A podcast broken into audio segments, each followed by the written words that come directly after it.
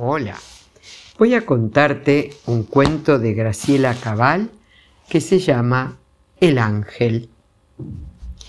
Cuando llegó el ángel, las brujas de la casa se escondieron en los agujeros del colador de fideos, que desde ese momento pasó a usarse como maceta.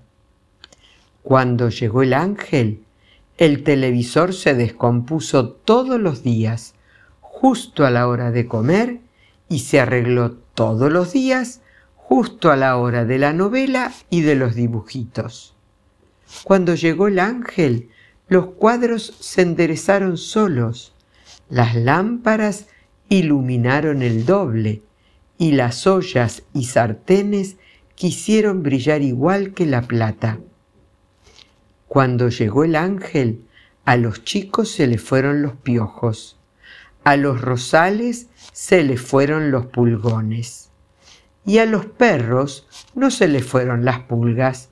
Los perros están muy encariñados con sus pulgas. Cuando llegó el ángel, desapareció el olor a humedad y a remedio. El olor a guiso y a pis de gato no desapareció, porque a los ángeles les encanta el olor a guiso y a pis de gato. Cuando llegó el ángel, las canillas se negaron a seguir goteando, y el teléfono se puso a sonar, y el calefón calentó el agua sin meter tanto batifondo. Y por primera vez en la vida, el reloj acertó a dar la hora. Cuando llegó el ángel, se recibieron cartas y se mandaron cartas y se volvieron a festejar los aniversarios de casamientos y los cumpleaños. Hasta los no aniversarios de casamiento y los no cumpleaños se festejaron. Cuando llegó el ángel, florecieron los malbones, los alelíes y el gomero de la terraza cosa de no creer. Y se escaparon las cotorras, la reina mora y el bracita de fuego.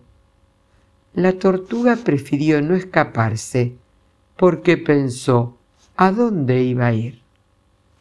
Cuando llegó el ángel, nadie se olvidó de cerrar bien los cajones y las puertas de los muebles, ni de tapar la azucarera, ni de regar el árbol de la calle, ni de lavarse las propias medias.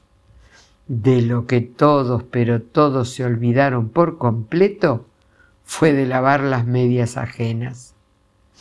Cuando llegó el ángel, los chicos y los grandes se dijeron permiso y gracias corazón de mi vida y que tengas suerte, como si no fueran de la misma familia.